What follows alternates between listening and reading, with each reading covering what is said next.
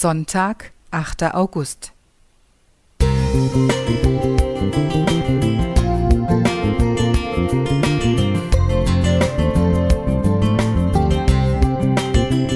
Ein kleiner Lichtblick für den Tag.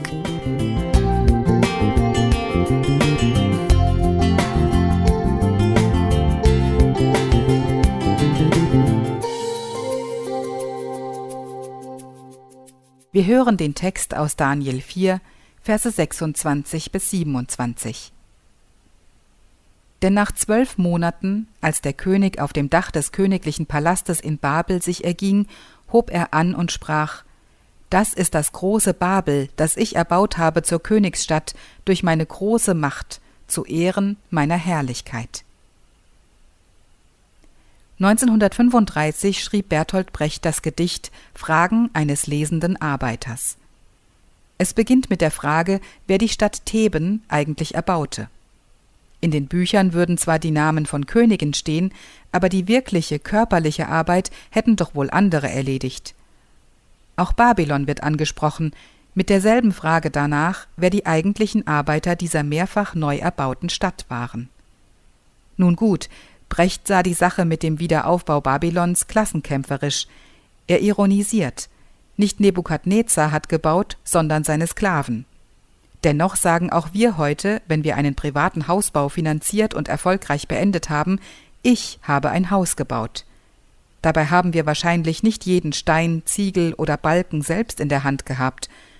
So mag auch Nebukadnezar auf der Zinne seines Palastes gestanden haben, wie im Eingangstext beschrieben – Voller Befriedigung schaut er auf die Stadt, die von seinen Vorfahren und ihm zu dem momentanen Glanz geführt worden war. Wenig später fällt der König unter ein göttliches Strafgericht.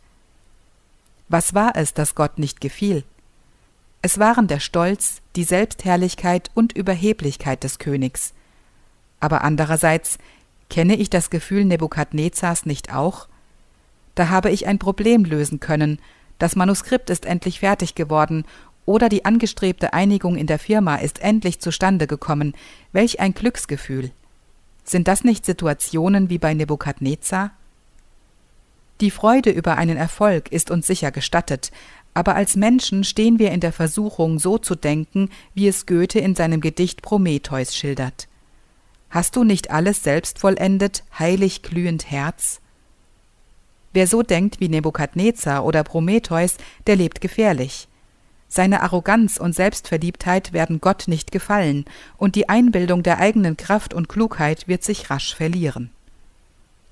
Lieber Gott, ich danke dir, dass so manches in meinem Leben mit deiner Hilfe geglückt ist, und ich bitte dich, hilf mir, dich nicht zu vergessen, wenn ich auf der Zinne des Erfolgs stehe. Heinz Witrichowski